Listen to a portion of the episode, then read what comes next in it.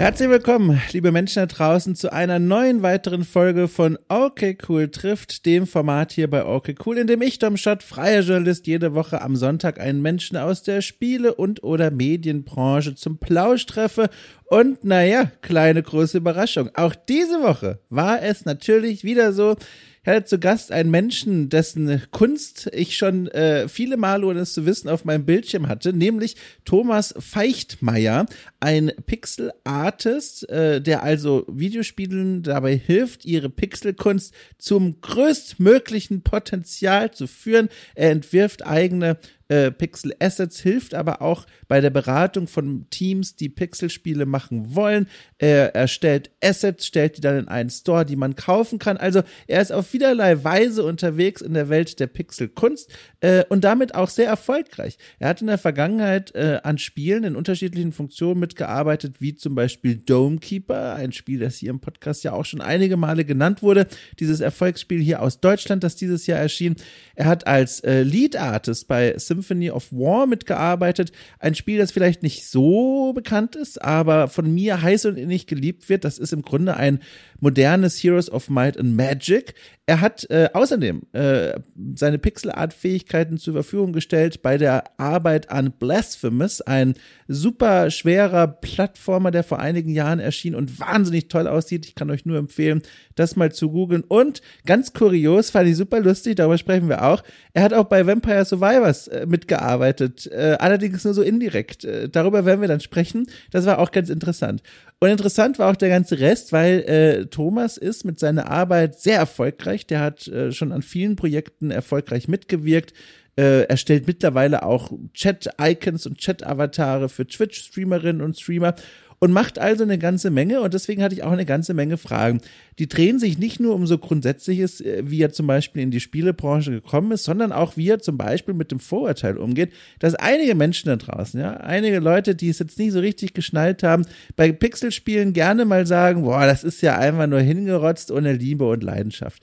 Klar, es gibt Pixelspiele, die sind hingerotzt ohne Liebe und Leidenschaft, aber für diese Menschen, die das sagen, sind alle Pixelspiele gerne mal über den Kamm gestellt weniger wertig als andere Spiele mit anderen Engines und Inszenierungswegen. Äh, okay, dieses Wort gehört in den Mülleimer. Naja, jedenfalls, ihr wisst, was ich meine. Es gibt Menschen, die sehen Pixelspiele und sagen, naja, das ist ja Quatsch.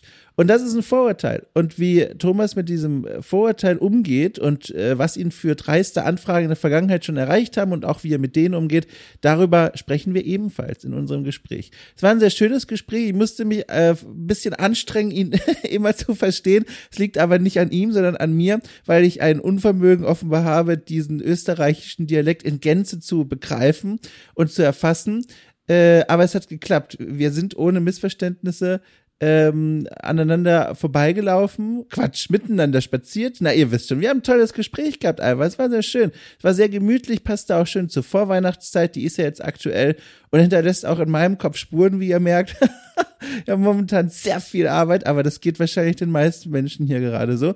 Und bald ist es ja auch geschafft und dann geht uns allen wieder etwas besser. So. Liebe Leute, ich würde sagen, ich entlasse euch in diese Folge, in dieses Gespräch äh, zwischen Thomas Feichtmeier und mir und wünsche euch eine schöne Vorweihnachtszeit. Wir hören uns sowieso nächsten Sonntag wieder, aber gerne auch früher, wenn ihr okay cool mit knapp fünf Euro im Monat unterstützt. Einen Link findet ihr in der Folgenbeschreibung, denn dann hört ihr mich auch unter der Woche in den zahlreichen tollen Premium-Formaten. So, damit Film und Podcast ab.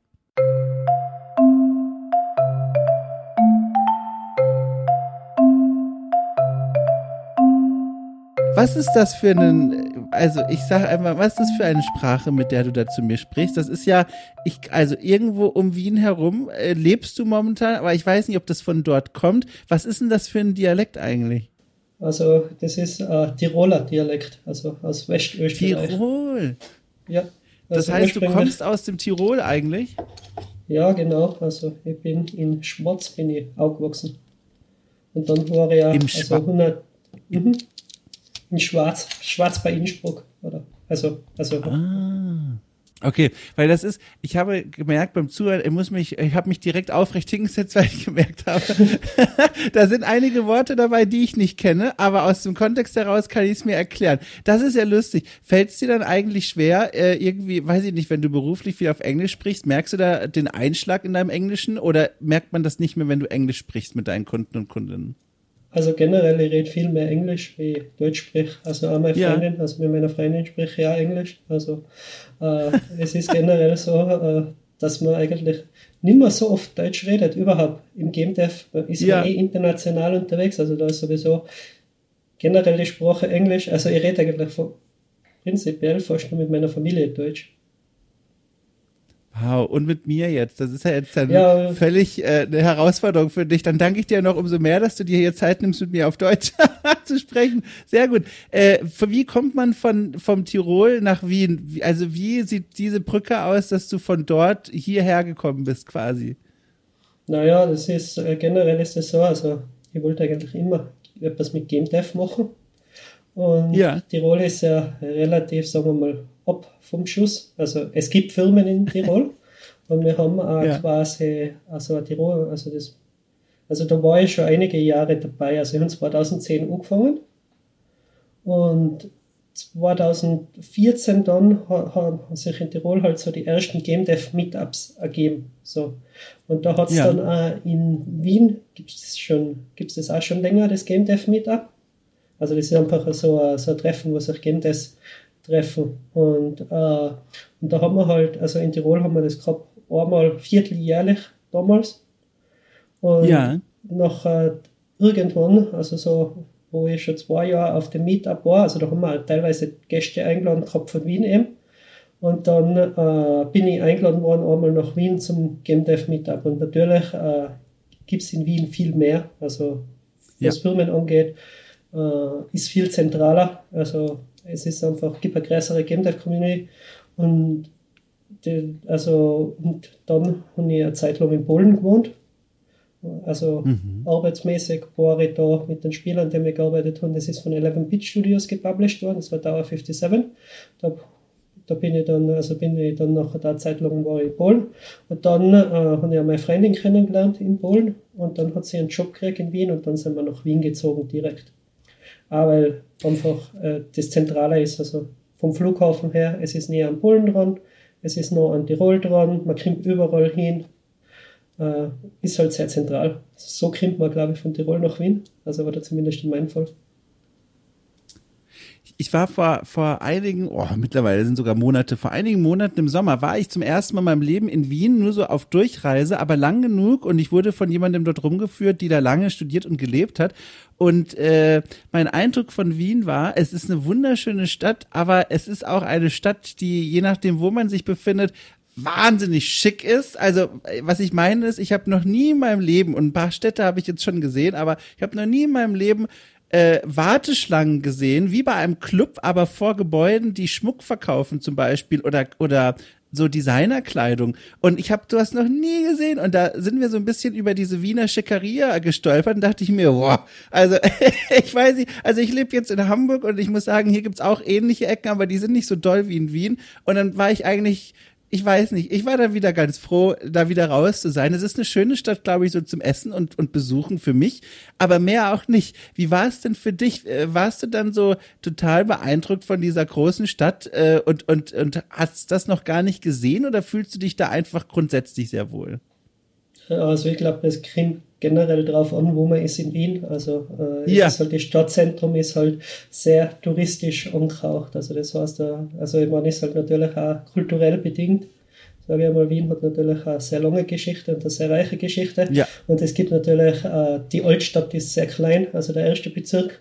Und äh, ja, das sind halt einfach die Warteschlangen. Außerhalb, also in den äußeren Bezirken, da ist es teilweise sehr gemütlich und das ist ja auch eine von den grünsten Städten der Welt. Also das heißt, also es ist generell sehr grün und ja, es ist eigentlich eher gemütlich, sage ich einmal, ab ja. vom Zentrum. Also und ich meine, ich darf, ich darf generell so sagen, die österreichische Wiener Mentalität ist ja auch eher ein bisschen eine gemütlichere. So, ja, also komm, kommst du damit, fühlst du dich da wohl? Weil mir wurde auch schon zugetragen, hier der Rainer Siegel zum Beispiel, der, ein, ein Kollege hier von mir, der wohnt auch in Wien, der hat auch schon erzählt, also dieses, wie sagt man denn, die Wiener Schnauze ist eine besondere, mit der man auch ein bisschen umgehen muss. Ah ja, der Siegel, ja, ja, den kenne ich ja auch. ja, der Siegel, ja. ja. Ja, ja, na, er ist super. Also ja, also es ist halt einfach, ja, das ist halt einfach wie die Leute grantig sein, glaube ich. Also, ich meine, ich komme aus Tirol. Ja. Tirol ist halt nur mal ein bisschen anders wie Wien. Also, ja. Also, da sind die ja. Leute nur mal brummiger, sage ich mal. Also, insofern ist jetzt Wien nicht wirklich so anders. Aber ich glaube generell, wenn man mit dem grantigen Wiener, also mit dem grantigen Wiener Ding, also oder mit dem Murigen und mit den Kellner vor allem, also weil die, ja, die ja. Kellner sind ja, sind ja allgemein, äh, die müssen ja sehr steif sein, sage ich mal, rein traditionell. Also das ist halt einfach, äh, ja, sage ich mal, Tradition, so ein bisschen. Ja. Und ja, also es ist halt einzigartig, aber ich glaube, das ist etwas, was die Stadt ausmacht. Ja, jetzt gehen wir mal von hier aus, bevor wir uns in Wien verquatschen, zu deinem eigentlichen Job. Und der ist nämlich, wie ich finde, ein super spannender. Ich zitiere einfach mal deine offizielle Jobbeschreibung und zwar Pixel Art Consultant und Pixel Art Artist. Meine Frage an dich, ganz grundlegend, aber mit einem großen Fragezeichen versehen. Wie wird man sowas eigentlich? Wie, also was ist passiert, dass du jetzt heute, Ende 2022, sagst, so, Leute, bin Pixel Art Consultant und Artist, meldet euch bei mir. Wie hast du das gemacht? Uh, ja, das ist eine sehr spannende Geschichte, weil ich habe eigentlich überhaupt keine Idee gehabt. Also das war, ich bin, also ich bin einmal Grafikschule gegangen, anderthalb Jahre, das habe ich dann lassen. Ja. Und nachher bin ich HTL für, für Technik gegangen, als Gebäudetechniker, also Heizungen und Klimaanlagen und äh, äh, aber das Zeichnen hat mir eigentlich immer, immer besser gefallen, sage ich mal. Aber es war halt so, äh, in Tirol hat man nicht so wirklich äh, die Perspektive gehabt, quasi, dass man irgendwie mit Grafik oder mit, mit Kunst generell äh, einen Lebensunterhalt mhm. verdienen kann, sage ich mal. Äh, das heißt, ich war immer sehr interessiert und da immer äh, sehr viel im Internet unterwegs damals, also 2010, also wo das halt noch, sage ich mal, ein bisschen neuartiger war, wie es jetzt ist. Und das war halt so, äh, ich habe damals, wo ich, also, wo ich noch Schule gegangen bin, also eben in der HTL haben wir halt so die ersten äh, Programmierklassen gehabt, wo wir halt dann HTML programmiert haben und dann ein bisschen Visual Basic programmiert haben und so. Und dann äh, habe ich, halt, also, dann hab ich halt mit einem Freund angefangen mit dem RPG Maker, quasi so Projekte zusammenklicken. Also RPG Maker ist jetzt nicht wirklich Programmierung, sondern das ist uh, so mhm. Point-and-Click-Engine, sage ich mal, also so Track and Drop, also wo man einfach so die vorgefertigten Systeme hat und das zusammenbaut. Und äh, da er wesentlich mehr an, die, an der Technik interessiert war und die natürlich äh, besser zeichnen können, habe ich mich halt an die, habe ich mich halt an die Grafik gesetzt. Und das war halt so. Natürlich, äh, wenn jetzt das erste Spiel, sage ich einmal, so ein RPG-Maker-Projekt ist und man überhaupt keine Ahnung hat, was man eigentlich macht, wie groß das wird, man hat da niemanden, mit dem man so wirklich reden kann, außer halt Leute im Internet, die was halt ähnliche Sachen gemacht haben. Äh, nachher ist es halt, sage ich mal, relativ unwahrscheinlich, dass man so ein Projekt abschließt. Und genauso ist uns das dann auch gegangen, dass man das halt nie fertig gestellt haben. Und es war dann so, dass ich halt äh, dann damals meine Bilder in Galerien ins Internet gestellt habe. Und Ach. offensichtlich äh, waren die gut genug, weil das hat, dann, das hat dann gar nicht lange gedauert, wo ich die eingestellt habe. Und dann ist der, also dann habe ich so die ersten Anfragen gekriegt, um eben gewisse Sachen zu machen. Und das war damals noch mit die, also damals waren Browserspiele relativ heiß. Also halt so Sachen wie O-Game oder die Stämme und, äh, und eben da ist dann äh, ein CEO, ich glaube, das war damals von Bulgarien, der hat immer so ein nice Browserspiel entwickelt. Und der ist dann an mich mir getreten, weil das hat auch Pixel Art verwendet, ob ich nicht für sie arbeiten will. Und damals war ich noch in der Schule und das war halt so ein, äh, sagen wir mal, so ein Einsteigerjob. Und dann, ja, eigentlich, also, also da war das für mich so, wow, mit dem kann man so Geld verdienen okay, ja, cool. Äh, ja, dann habe ich halt da so angefangen, neben der Schule so die ersten Grafiken zu machen. Und das war ein relativ großes Projekt. Also äh, das war eine Zeit lang online. Das gibt es jetzt nicht mehr. Also da findet man jetzt nichts mhm. mehr im Internet leider. Aber eben, da habe ich dann quasi zwei Jahre neben der Schule, habe ich da dann, hab ich da dann angefangen halt für den so Sprites, sage ich mal, und so Charaktere und Hintergründe zu zeichnen.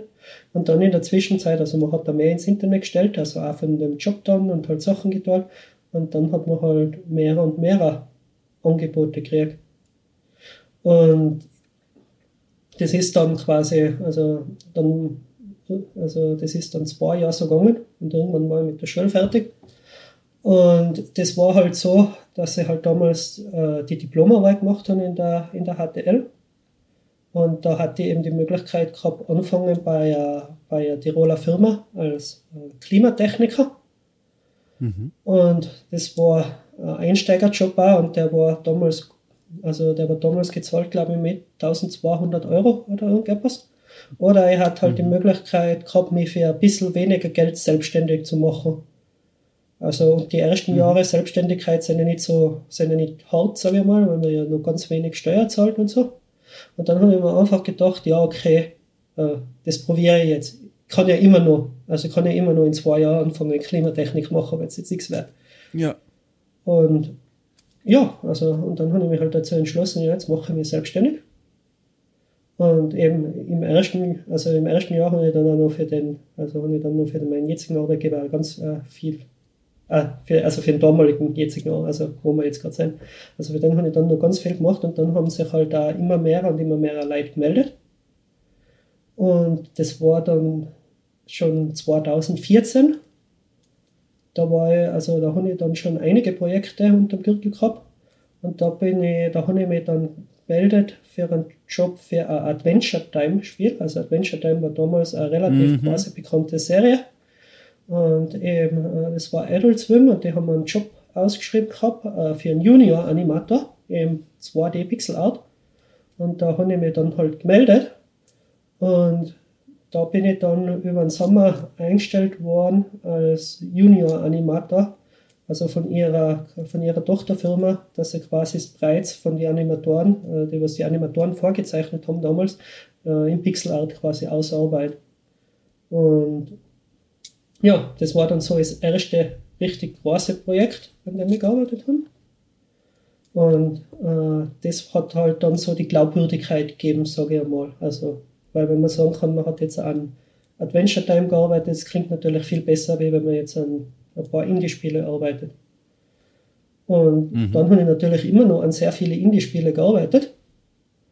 Äh, und das nächste, äh, der, der, nächste große Punkt, das war dann 2017. Äh, das war, da hat Universal hat da angefangen, das Dark Universe zu machen. Also das war so ein Projekt, äh, und da haben sie halt angefangen mit dem Mumie-Film. Und da haben sie halt dann, da wollten sie dann halt noch quasi so ein klassisches 80er, 90er Jahr Pixel-Art-Spiel machen, das eben zum Film rauskommt. Und da haben sie sich quasi mit Way Forward Technologies zusammengesetzt, die was dann das Spiel quasi entwickelt haben. Und äh, da bin ich dann in das Projekt quasi als Hintergrundartist bin ich da dazugekommen. Mhm. Und äh, also ganz viel von meiner Kunst geht so ein bisschen in das, in das Pulp-Horror oder äh, Fantasy. Also das hat sehr gut gepasst. Äh, der Film ist dann leider gefloppt. Äh, das Spiel war relativ solide. Mhm. Also, und man hat da sehr viel gelesen, dass ganz viele Leute halt gesagt haben, dass das Spiel besser war wie der Film eigentlich.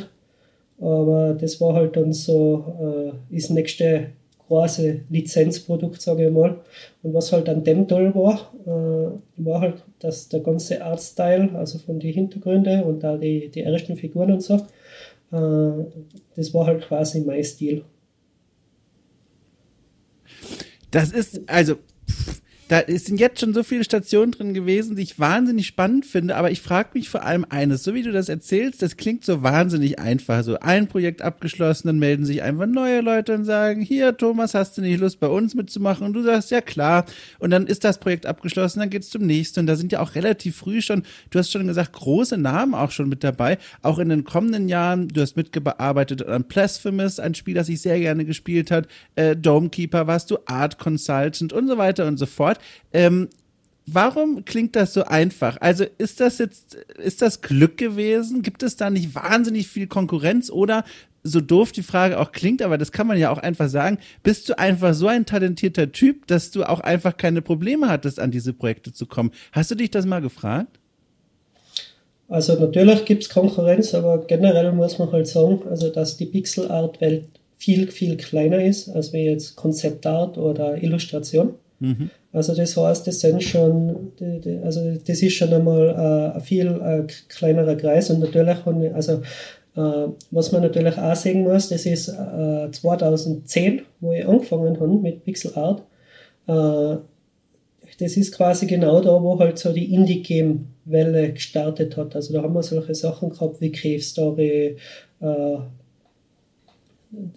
also, also eben ganz viele von den großen Namen, die was heute eigentlich so, die was man halt als gute Indie-Spiele kennen, die waren alle noch nicht entwickelt.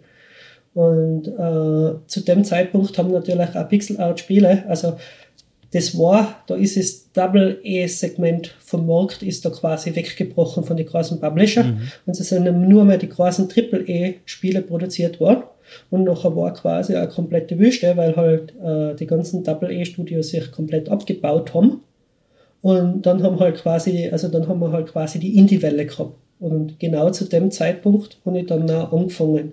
Und das war halt einfach so, dass es da halt so die ersten kleinen Indie-Projekte gegeben hat. Und die haben nicht wirklich viel Budget gehabt. Also natürlich redet man nur über die großen Namen, sage ich mal, weil die kennt jeder. Mhm. Aber man arbeitet natürlich auch an viele kleinere Indie-Spiele, die, die was man jetzt nicht wirklich kennt. Und äh, das ist halt, das ist halt dann so, äh, ich habe eigentlich, ich habe also ich habe sehr viele Projekte, die gearbeitet haben, die sind, die sind dann tatsächlich rausgekommen und die sind auch tatsächlich abgeschlossen worden. Und mhm. mhm. äh, das ist halt, das ist halt so, äh, dass man halt, also es gibt sehr viele Künstler, die was nicht, die, die was nicht ein Projekt abgeschlossen haben. Und eigentlich ist so das Wichtigste, das was ich jetzt immer sage, äh, auch wenn man mit irgendjemandem zusammenarbeitet, ja, okay, was hat die Person gemacht? Dann schaut man eigentlich, ja, okay, was für ein Projekt haben die abgeschlossen? Also das heißt, vor dem ersten Projekt ist einmal, ist einmal gar nicht mhm. so viel los. Und dann eben sage ich, hat man mehrere kleinere Projekte abgeschlossen, aber auch ein großes mit den Namen und das macht es natürlich dann sehr viel leichter. Ja. Und sogar ja. zum jetzigen Zeitpunkt bin ich wahrscheinlich einer von den Pixel Artists, die sicher in die, also die sicher in, in die, also in die oberen, äh, also, also rein von abgeschlossenen Spieleprojekten oder released Spieleprojekte, ja.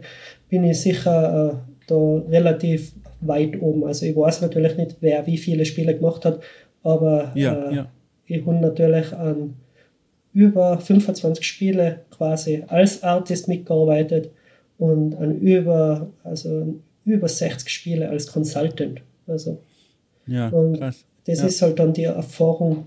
Also. Ja, ja. Also Timing vor allem, so wie du, ja. Genau, also sehr viel Timing, sehr viel einfach, dass sich das, also, also, also das sind halt einfach sehr viele Umstände, die hat man nicht, die hat man nicht wirklich in der Hand. Also. Äh, warum eigentlich Pixelart? Also es gibt ja ganz unterschiedliche Möglichkeiten, ne, sich künstlerisch zu betätigen, wenn es um Spielillustrationen geht. Warum Pixelart? Ist das was, was du einfach ästhetisch schön fandest? Hatte es damit zu tun, weiß ich nicht, dass es dir leichter fiel, damit umzugehen? Wie bist du dahin gekommen? Naja, also ich kann ja perfekt zeichnen, glaube ich. Also, also es gibt einige Zeichnungen von mir, also, äh, also Handzeichnungen, Bleistiftzeichnungen, Digital Art. Also das ist, also das ist quasi nicht, dass ich nicht zeichnen kann, sondern äh, das ja. ist einfach eine Entscheidung. Und zwar ja. ist es so, äh, Also eins, eins von den Argumenten, die was man sehr häufig hört, das ist das, dass Pixel Art ja billig ist. Also ja, äh, ja. Äh, also und was man dazu sagen muss ist, Pixel Art ist billiger wie jetzt eine komplette Pipeline, die was jetzt ein großes Studio braucht, die was jetzt äh, unglaublich viele Spezialisten haben, die was man eigentlich braucht, damit man ein konkurrenzfähiges 3D-Spiel machen kann. Also mhm. wenn man sich jetzt äh, äh, so eine normale Triple-E-Pipeline anschaut und wie viele Leute die quasi im Team brauchen, nur damit alle Positionen besetzt sein, dann sind wir schon einmal bei Minimum 10 Spezialisten. Also, weil mhm. da haben wir jemanden, der muss sehr gut sein mit den Texturen, da haben wir jemanden, der muss das Modell machen, jemanden, der muss das riggen, jemanden, der was jetzt rein äh, Props für die Umgebung macht. Nachher haben wir einen Lighting Artist, nachher haben wir einen Technical Artist. Also das heißt, man braucht unglaublich viele Spezialisten, die was halt alle äh, einen kleinen Teil machen, damit es dann funktioniert. Und Pixel Art natürlich ist billiger, aber der Unterschied ist halt, dass man halt eine Person hat, die was halt meistens das ganze Spiel macht oder große Teile vom Spiel. So. Hm. Und das, was mir eigentlich an Pixel Art immer relativ fasziniert hat, ist halt, dass man durchaus in der Lage ist, mit einem kleineren Team oder auch alleine größere Projekte zu stemmen. Also jetzt rein von der Contentmenge. Mhm. Also das, das heißt halt, dass man, ja, also, also, also ein Pixel-Artist alleine schafft, schafft quasi mehr Art Assets in derselben Zeit wie ein 3D-Artist alleine. Mhm. Mhm. Und es ist einfacher, äh, sage ich mal, zwischen gewisse, zwischen gewisse Teilbereiche äh, umzuschalten. Äh, also, mhm. weil immer in Pixel Art, was man hauptsächlich macht, sind Hintergründe, sind Animationen, sind UI-Elemente. Also generell sind das die großen Bereiche. Und das heißt, es ist halt einfach, und das ist auch, äh, also wenn man jetzt ganz kleine auflösende Pixel Art Stile hat, macht diese natürlich auch sehr viel schneller. Also man sieht das sehr oft bei ja. Game Jams, dass halt, dass halt, dass es halt nicht so lange braucht, sage ich mal, dass man ein paar einfaches Breits ganz minimalistisch zeichnet. Was jetzt ja. eine Art ist von Pixel Art. Eben, aber das, was mich immer fasziniert hat, das ist halt das, dass man es wirklich schafft, mit kleineren Teams größere Projekte zu stemmen. Und ist das eigentlich was, was dich äh, nervt, dieses Vorurteil, was ja auch viele Spielerinnen und Spieler haben, wenn sie Pixelspiele sich angucken und sich jetzt nicht so mit Spielentwicklung auseinandersetzen, dass dann oft gesagt wird, naja, das ist ja billig, das sieht ja billig gemacht aus, da steckt nicht besonders viel Zeit oder Liebe oder auch nur Geld drin. Äh, ist das ein Vorurteil, worunter du irgendwie leidest, was dich beschäftigst, oder denkst du dir einfach nur, ach Leute, ihr habt doch keine Ahnung und machst dann einfach weiter?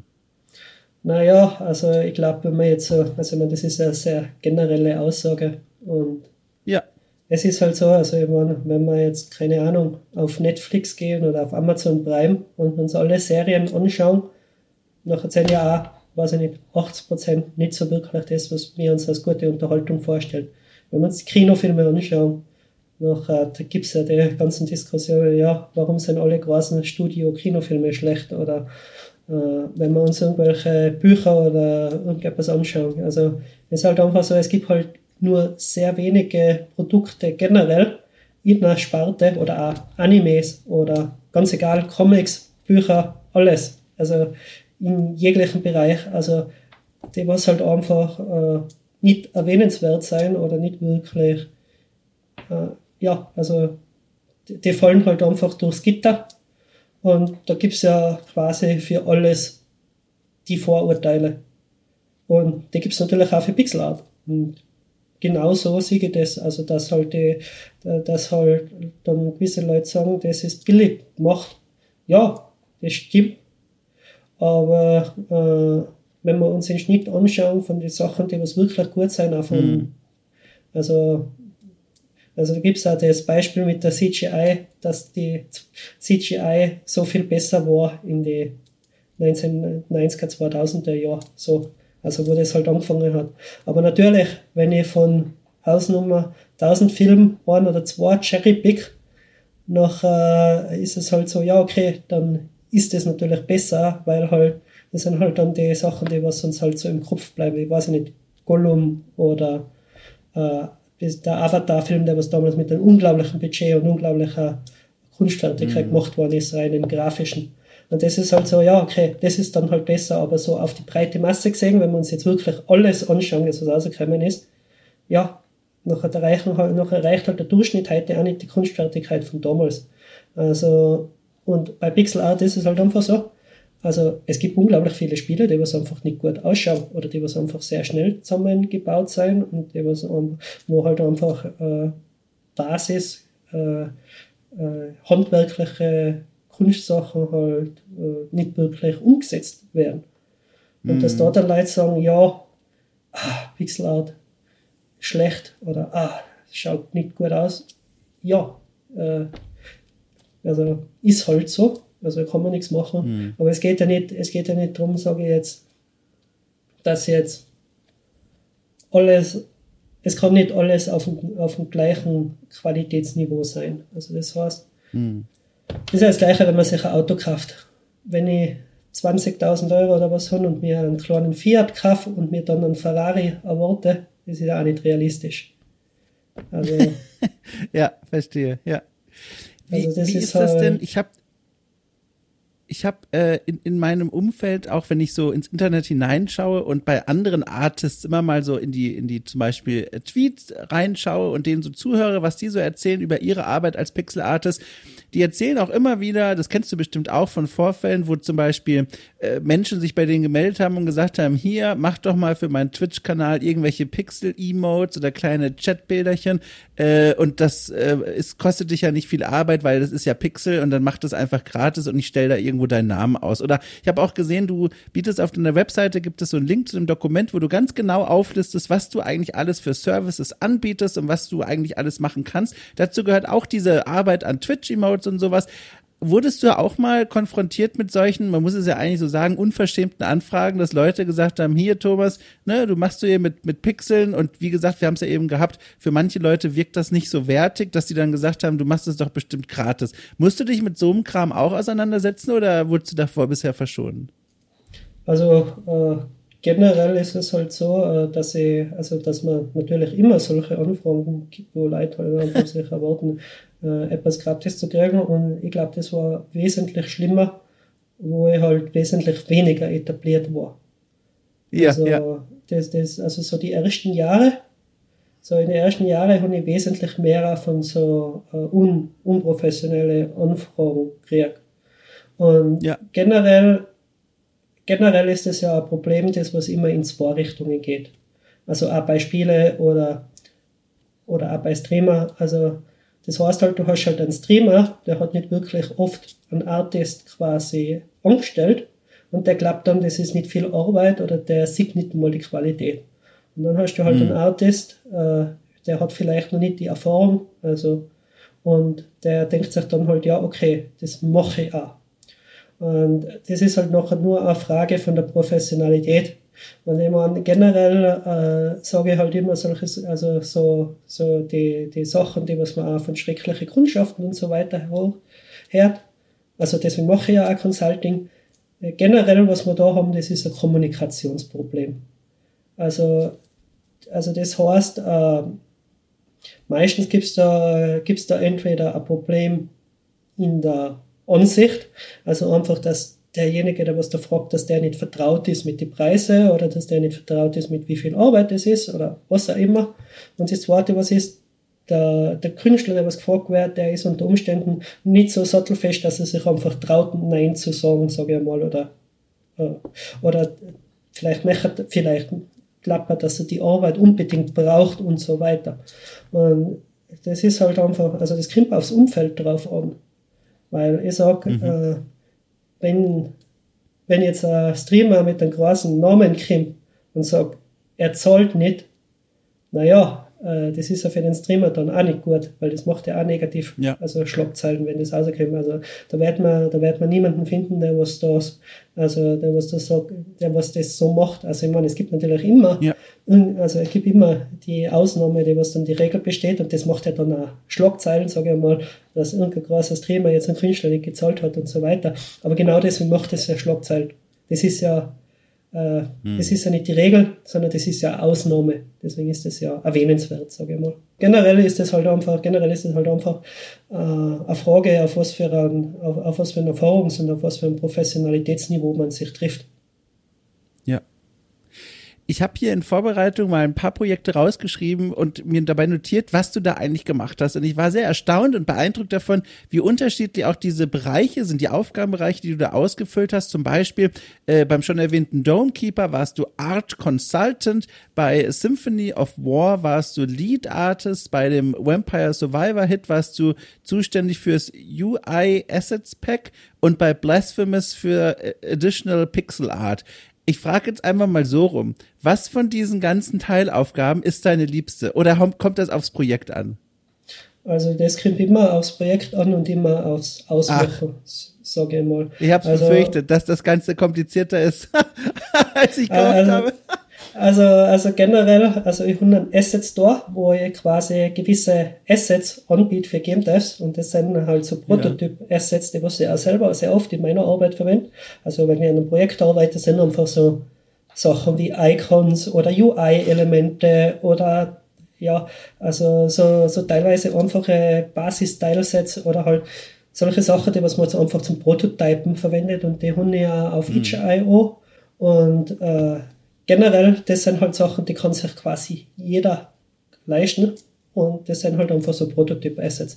Also es gibt ganz viele mhm. Spieler, die was Grafiken von mir haben, weil eben der Entwickler, sage ich mal, solche Grafiken gekauft haben und die dann auch im Projekt verwenden.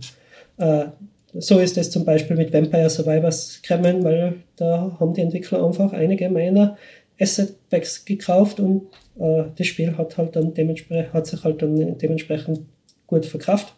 Und das ist ja toll. Also da war ich quasi mit dem Projekt nicht wirklich äh, in Kontakt. Also sie haben halt einfach Grafiken von mir verwendet.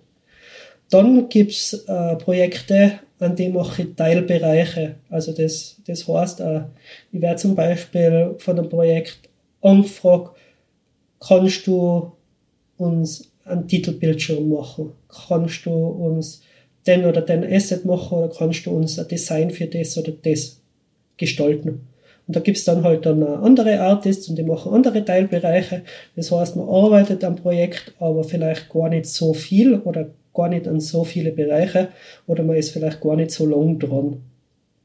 Und dann ist es immer so, dass ich eigentlich, also ich habe immer generell, also in den letzten fünf Jahren war es immer so, dass ich ein großes Projekt habe, an dem ich mehr oder weniger Vollzeit arbeite. Also das ist dann einfach ein Projekt, äh, da sitze ich dran als Künstler, da sitze ich mir in der Früh hin, dann arbeite ich an dem und am Abend stehe ich auf und bin quasi fertig. Also das ist halt sowas wie ein normaler Job. Und äh, in den Projekten bin ich dann meistens eher in der Lead-Rolle oder in der Director-Rolle, ganz einfach, äh, weil das sind halt, also das sind nicht so Sachen, die was nebenbei gehen, sondern das sind also das sind wirklich Projekte, da wo man halt einfach so unglaublich viele Assets hat. Also jetzt gerade äh, arbeite ich als Art Director an Streets of Rogue 2.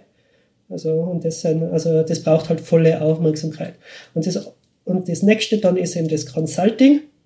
Also ich habe ja, an sehr viele Spiele gearbeitet und ich habe sehr viele Spiele, wo ich eben, wo ich eben quasi mich drauf konzentriert habe, von Start bis zum Ende und teilweise auch das komplette Spiel äh, in, im Alleingang quasi illustriert haben.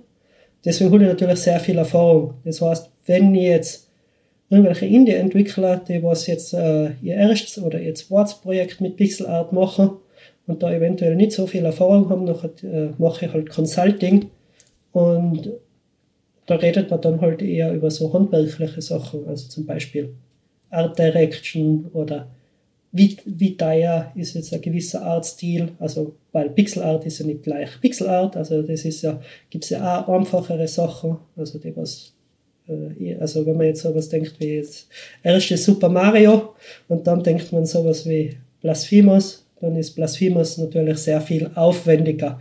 Das heißt, und weil es sehr viel aufwendiger ist, ist es natürlich auch teurer und braucht länger zum Arbeiten.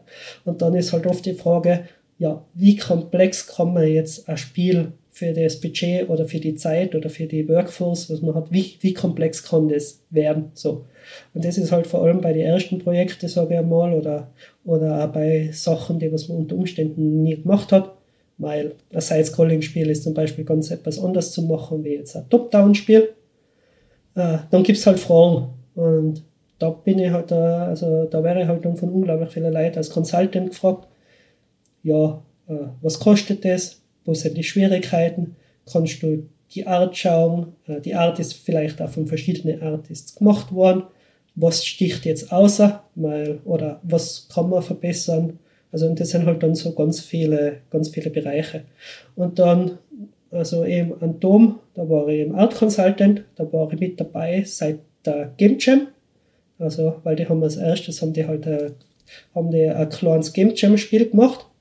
Und das wollten sie dann in ein richtiges Spiel verwandeln. Und da ist halt dann die Frage eben aufgekommen, okay, wie soll jetzt der Artstyle verbessert werden, dass man das Spiel in der Zeit, die was wir haben, ich glaube, es waren acht Monate, dass man das dann entwickeln kann.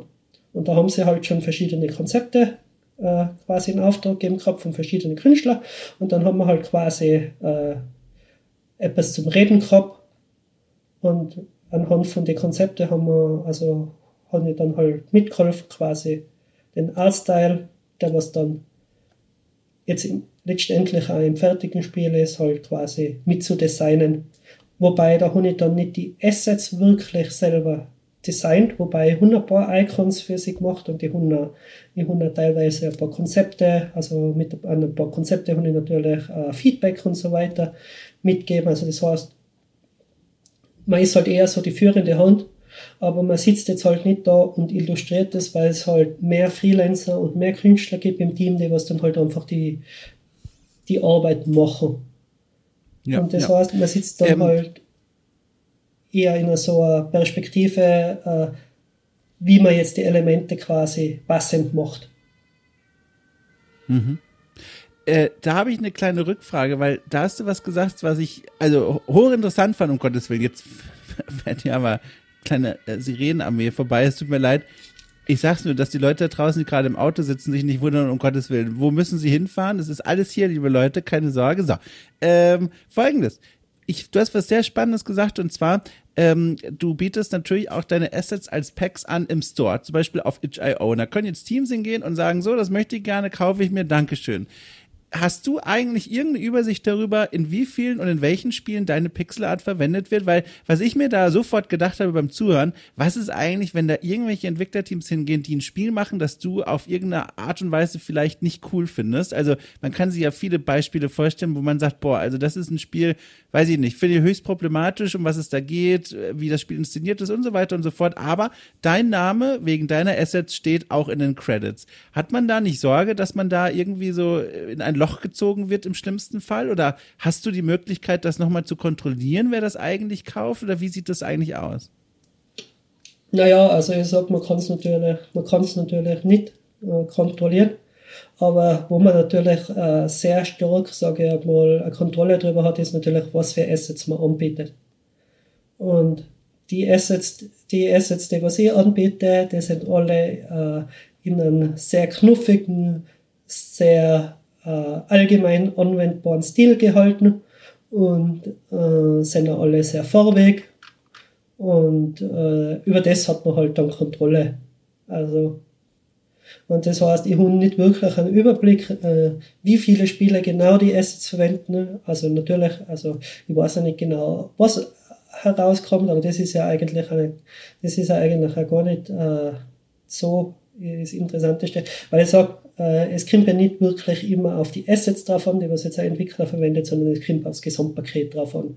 Und man kann jetzt verschiedene Leute die gleichen Assets geben und die bauen dann auch besser so der, äh, ein schlechtes Spiel von den Assets, sage ich mal. Also äh, die Sache, die was man auch in Kontrolle hat, ist, über was für Spiele redet man. Und das heißt, wenn jetzt ein Entwickler ein Spiel gemacht hat mit meinen Assets, das was mir gefällt, dann rede ich über das Spiel natürlich auch.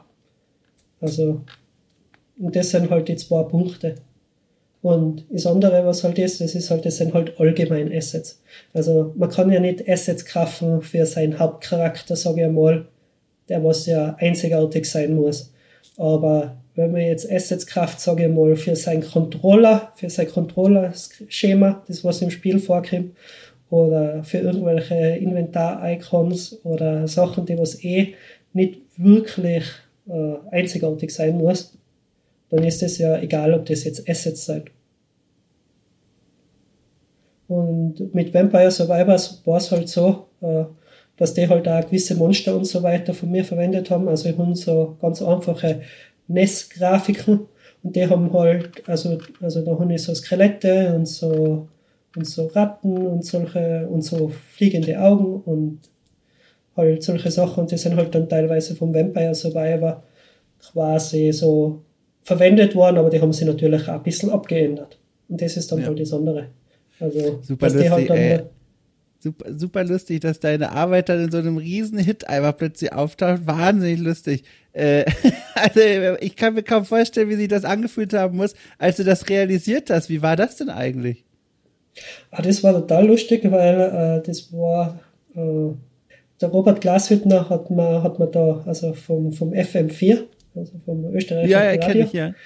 Ja, ja, genau. Äh, äh, und der hat mir dann, irgendwann hat er mir eine Nachricht geschrieben, ob ich eigentlich weiß, dass, äh, dass ich in Vampire Survivor in die Credits stehe und die dann so, na, ist, ah, cool, okay, toll. Und ich jetzt auch nicht gewusst so und ja, äh, ja, toll, also. sehr gut, sehr gut. Also, das ist halt, also für, für meine Assets ist das natürlich eine super Werbung, also das muss man natürlich sagen. Ja, klar. Also vor ja. allem die Schatztruhe, die was halt immer krimpt, also die, die ist auch von meinen Assets. Ja, ja. Also, ja. Aber Super lustig. Äh, apropos Werbung, das ist noch eine Frage, die ich dir auch unbedingt stellen will. Und zwar, jetzt sitzt sie ja quasi an der Quelle. Ein Mensch, der mit Pixelart arbeitet und einen guten Geschmack und ein Talent dafür hat. Und ich liebe Pixelart ganz grundsätzlich sehr. Ich mag wirklich auch diese unterschiedlichen Variationen, was es da so gibt. Das hat bei mir einfach grundsätzlich schon mal eine, eine offene Tür im Herzen. Jetzt frage ich dich mal, gibt's ein Spiel, wo du mir sagen würdest, so, das guck dir mal an, selbst wenn ich es kennen sollte, das guck dir mal an, weil das hat in deinen Augen einen wirklich tollen Pixel-Art-Stil. Und die Bedingung ist für deine Antwort, du darfst in keiner Weise dran gearbeitet haben. Also jetzt nicht aus deinem Portfolio, sondern ein Spiel, wo du drauf guckst und sagst, Mensch, Dom, ey, das ist echt ein hübsches Spiel. Oh, da gibt's so viele. Da, da gibt es da gibt's unglaublich viele Spiele. Also äh, ich weiß gar nicht, wo ich anfangen soll, weil natürlich. Ganz oben äh, anfangen. äh, also ich es ist natürlich, also wenn man jetzt wirklich, also ich teile Spiele in meinem Kopf immer in die Spiele ein, die was ich wegen Gameplay mag. Also also die, mhm. was einfach tolle Spiele sein. Also, und die müssen dann nicht wirklich, äh, also also die brauchen nicht wirklich viel Grafik haben, weil es gibt, es gibt viele Spiele, da wo ich sage, ich mag jetzt den Artstyle nicht so wirklich oder ist halt technisch jetzt nicht so wirklich das, was mir, also wo ich jetzt wirklich weiß wäre. Und dann gibt es aber Spiele, wo ich sage, ich mag die Spiele rein vom Artstyle her. Und da gibt es natürlich, also, also das, was ich halt immer sehr, sehr kunstvoll gefunden habe, das sind halt so äh, die alten Arcade-Automaten-Spiele. Also Mm. Da gibt es äh, so die, die Fighting-Spiele und Metal Slug auf dem Neo Geo, äh, Garu, Mark of the Wolves, äh, Street Fighter, also quasi die ganzen Spiele, wo man halt, äh, wo mhm. halt quasi die Grafik im Spiel ist. Also in einem Kampfspiel, wo man nur ein Stage hat und zwei Figuren und die halt richtig toll animiert sein. Äh, das ist halt, ja, äh, das ist halt dann, sage ich mal so, wo halt das Herz höher schlägt jetzt rein, rein von also ja, also von der, von der Kunstfertigkeit. Äh, dann gibt es natürlich andere Spiele, also vor allem Spiele, die was ich als Kind gespielt haben, auf dem Game Boy Advance, die was ich unglaublich toll finde. Äh, ganz einfach, weil damals hat man noch nicht selber so viel gekannt. Das waren halt die ersten Spiele, die hat man halt irgendwann gekriegt zu Weihnachten, zum Geburtstag, zu Ostern. Und da hat man dann halt so ein bisschen eine persönliche Bindung dazu. Und eben, das war, also ich bin mit dem Game Boy Advance aufgewachsen. Das ist äh, Zelda The Minish Cap, ist auch wirklich total toll gemacht. Äh, ist Fire Emblem, das ist glaube ich jetzt momentan, also der siebte Teil, der was damals in Europa unter Fire Emblem veröffentlicht worden ist, den habe ich immer total toll gefunden, auch von den Animationen. Uh, Final Fantasy Tactics Advance war damals super, weil das war quasi eins von den ersten isometrischen Spiele, was ich halt so im zarten Alter von 10, 12 Jahren gespielt habe. So. Also ja, uh, das sind halt dann so die Nostalgiespiele, sage ich. Und ja, und dann gibt es natürlich auch sehr viel, sehr viel neue, neue tolle Indie-Spiele. Uh, aber da rede ich lieber über die Spiele, die was jetzt gerade rauskommen, die was mir einfach vom Gameplay wahnsinnig faszinieren. Mhm. Und ich glaube, das letzte richtig tolle Spiel, das was ich gespielt habe, Gameplay-mäßig, das was, das was eine Form von Pixel Art verwendet hat, das, war, das hat quasi The Case of the Golden Idol. Oh, das, äh, habe ich kürzlich erst gespielt für einen Podcast und mein Gott, mein Mitpodcaster, der der Jochen, der hat äh, das Spiel kritisiert für seinen Pixel-Look und da, der empfand das als eine Hürde in diese Welt reinzukommen und ich habe gesagt, Jochen, du liegst vollkommen falsch, sinngemäß. Das ist so ein tolles Spiel, dieser Pixel-Look, der ist so grobkörnig und der wirkt irgendwie fast schon mit der Hand in Paint gezeichnet, aber der ist so toll und auf so eine ganz obszöne perverse Art realistisch. Ich bin völlig verliebt in diesen Pixel-Stil. Mein Gott. Also ja, also es ist halt, es ist halt, also ich sage, es ist halt nicht wirklich jetzt etwas, das was jetzt äh, schön ist oder sehr ästhetisch ist. Aber ist äh, wenn man sich das Storytelling und die Richtung vom Storytelling anschaut, und dann, dass das halt, äh, also es ist ein Detektivspiel, also äh, wo man halt ja. so quasi in der Welt point- und klickmäßig so die, die Punkte quasi klickt und dann kriegt man halt die Namen und die Dot-Werkzeuge oder also halt so ein bisschen wie Cluedo. Mhm. Und äh, ich glaube, das Spiel spielt man nicht wegen Artstyle, aber der Artstyle, äh, der ist halt so außergewöhnlich und so grob, dass er quasi als Alleinstellungsmerkmal definitiv mhm. funktioniert. Mhm. Also wie gesagt, ich darf das Spiel jetzt nicht, ich darf das Spiel jetzt nicht aufgrund von der Grafik empfehlen, aber es ist einfach ein unglaublich solides Spiel. Also, Und also ich möchte äh, ich möchte dem Pixel Artist Meister, der mir gegenüber sitzt, widersprechen. Ich muss, muss es auch empfehlen wegen der Grafik. Thomas, ohne Witz, das sieht doch fantastisch aus. Jetzt fällst du mir auch noch in den Rücken. Jetzt kann ich das ja gar nicht mehr verteidigen. oh. Na, also ich finde, ich find, dass es halt sehr einzigartig ausschaut. Also. Ja, einzigartig, das ist ein gutes Wort, ja, das finde ich gut. Also, ja. es ist, es ist ja. sehr einzigartig. Und es sticht aus der, es sticht aus der Menge außer. Ganz einfach, weil das Deal halt so anders ist. Und das ist, also, das ist das. Aber eben, das ist eins, was sie jetzt gespielt haben. Jetzt muss ich gerade Steam aufmachen, damit. Ah, es gibt noch ja, eins, ah, da will, oh, ich habe noch eins gespielt, das habe ich mir äh, kürzlich gekauft und das hat quasi äh, The Despots Game. Das ist also ein ah. Binding of Isaac Auto-Battling-Spiel, also so ein Roguelike. Ah. Und äh, da hat man so kleine pinke Menschen und denen kann man dann, äh, denen muss man dann quasi eine Bewaffnung kaufen und dann geht man so durch verschiedene Räume das finde ich hat eine tolle, das, das finde ich hat einen sehr ästhetischen Grafikstil gehabt. Also das hat sehr tolle Und wie heißt das? Despots Game. Also wie Despot Apostroph S Game. Ich versuche das gerade zu finden. Ne? Ich Moment. glaube, ich finde es nicht. nicht. Da musste man noch die Chat-Funktion hier benutzen oder irgendwo, weil ich, ich suche gerade. Weil das klingt natürlich jetzt nochmal nach einem echten Tipp hier am Ende.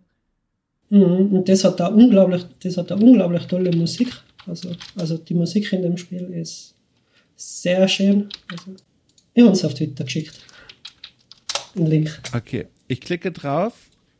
Ah, Au, das ist, oh, das sieht aber, das sieht ja wahnsinnig toll aus. Ich habe die ganze Zeit verstanden, äh, Desktop-Game, aber Despot, also wie Despot quasi, Game. Ja, oh, das sieht aber richtig toll aus. Es ist ja völlig an mir vorbeigeflogen. Das ist so ein ganz, für diejenigen, die es gerade nicht vor Augen haben, sondern, also natürlich Pixelart, aber super detailliert und vor allem auch sehr farbenfroh. Und die Farben selbst, die wirken auch total naturalistisch so und, und echt irgendwie. Also, das sieht ja richtig schön aus ja, also das ist, also das ist jetzt eins von den Spielen, was ich jetzt kürzlich gespielt habe, was wirklich, wirklich, wirklich toll ausschauen. Sehr, sehr schön. Sehr, sehr schön. Ja, das nehme ich auch noch mit als Empfehlung. Habe ich mir direkt aufgespeichert. Äh, und jetzt gucke ich so über meinen Zettel und muss dir sagen, du, wir sind tatsächlich am Ende unseres kleinen Gesprächs angekommen. Äh, das war wahnsinnig interessant, diesen Einblick zu bekommen in deine Arbeit und in die Projekte, die du so verfolgst und am Ende sogar noch diesen Tipp da abzustauben, Despots Game.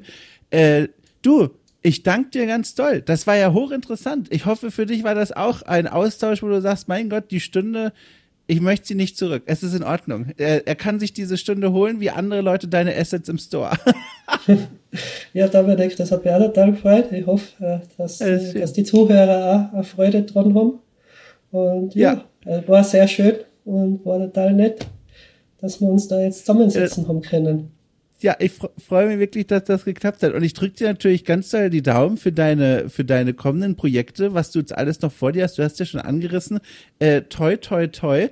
Und äh, ansonsten, ich beobachte deine Arbeit voller Begeisterung weiter aus der Ferne und freue mich einfach schon, in irgendwelchen Credits mal wieder deinen Namen zu sehen.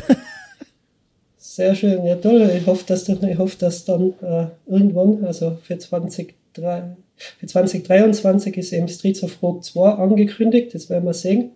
Und äh, die, die News kommen dann eh auf Twitter. Und ja, vielleicht, vielleicht setzen wir uns ja mal wieder zusammen und reden über was anderes. Da freue ich mich jetzt schon drüber. Wunderbar, hat mir total. Dann hat mich total gefreut und äh, ich freue mich auf neue Artikel von dir. ja, die kommen. Mach so weiter. Dankeschön. Nächstes Jahr ist viel geplant. Also vielen herzlichen Dank. Äh, ich wink dir zu und drücke auf den kleinen. So, das war mein Gespräch, liebe Leute, mit Thomas Feichtmeier, ein ganz netter Typ mit einer wahnsinnig beeindruckenden äh, Portfolioliste.